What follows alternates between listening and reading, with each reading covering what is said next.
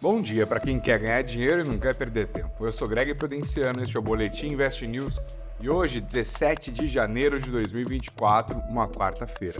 A gente começa com os destaques de ontem.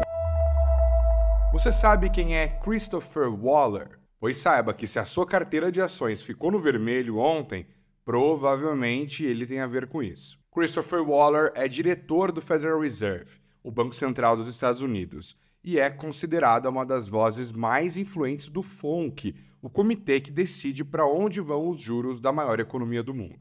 Pode não estar na boca do povo, mas o que sai da boca dele tem poder de influenciar e muito o mercado financeiro. E foi exatamente o que aconteceu nesta terça-feira. O cenário é o seguinte: com indicadores de inflação e de atividade mais moderados nos últimos meses, o mercado resolveu abraçar o otimismo a maior parte dos investidores está projetando que o Fed fará, já em 2024, entre 5 e 7 reduções na taxa de juros, o que significa uma imensa ajuda para as ações das empresas e para a economia em geral. Parte deste otimismo já está nos preços dos ativos de risco e ajuda a explicar também o bom momento da Bolsa Brasileira no fim do ano passado, quando fechou 2023 praticamente na máxima do ano com o Ibovespa na casa dos 134 mil pontos. Pois bem, o Christopher Waller jogou um balde de água fria nesses otimistas. Falou que o Fed deve adotar uma postura metódica, cuidadosa e que o Banco Central americano já errou no passado ao reduzir juros muito rapidamente.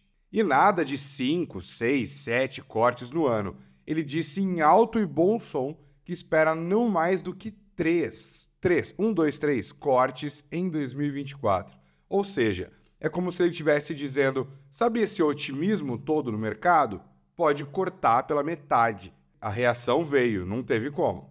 O Ibovespa caiu 1,69% e perdeu o nível dos 130 mil pontos. No fechamento, 129.294, levando as perdas acumuladas neste recém-nascido 2024 para 3,65%. A queda foi praticamente geral no índice.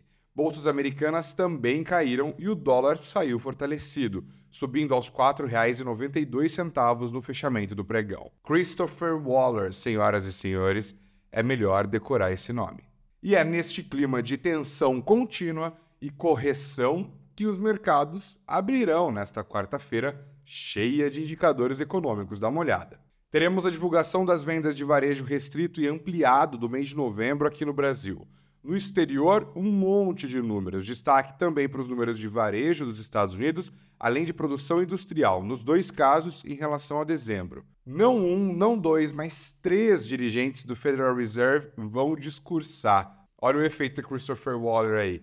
E o Banco Central americano ainda vai publicar o livro bege com projeções para sua economia. Ainda serão divulgados dados de inflação ao consumidor da zona do euro e a presidente do Banco Central Europeu, Christine Lagarde, vai discursar no Fórum Econômico Mundial em Davos. E não acaba aí não. A OPEP, Organização dos Países Exportadores de Petróleo, vai publicar o seu relatório mensal.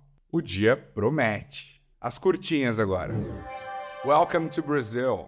Bill Gates se reuniu ontem com a ministra do Meio Ambiente, Marina Silva os dois estão no fórum em Davos e conversaram por meia hora a pedido do bilionário e cofundador da Microsoft, empresa que hoje ostenta o título de mais valiosa do mundo. Né? Na pauta, a COP30, Conferência do Clima que vai acontecer no Brasil em 2025. Bill Gates disse que quer visitar o Brasil antes da COP para conhecer os programas de biodiversidade do país.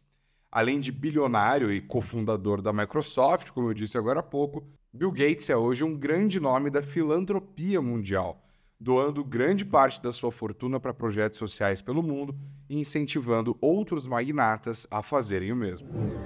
Bota no bolso. Depois da disparada das ações do Grupo Pão de Açúcar nos últimos dias, ontem foi dia de embolsar os lucros. O movimento de realização ficou propício em um dia de aversão a riscos no mercado acionário, né? Cada papel do GPA perdeu 4,8% do valor no pregão desta terça-feira. O otimismo dos últimos dias está relacionado à possibilidade de a empresa fazer uma nova emissão de ações após um período de recuperação das próprias finanças.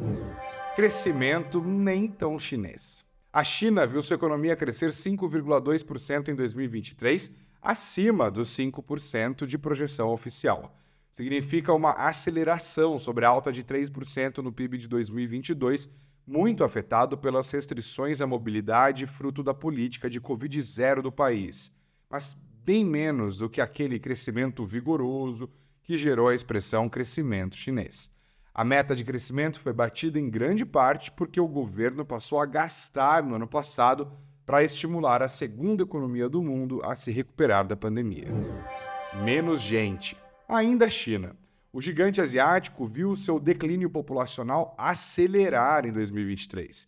O país terminou o ano com 1 bilhão 410 milhões de moradores, 2 milhões a menos de pessoas do que no fim de 2022, que foi o primeiro ano em que a população encolheu desde a década de 1960. No ano passado, a China perdeu para a Índia o título de país mais populoso do mundo, que foi dos chineses por mais de 100 anos. O Boletim Invest News desta quarta-feira fica por aqui. Um ótimo dia para você, muito dinheiro no bolso e eu volto amanhã, sempre às 8 horas. Até!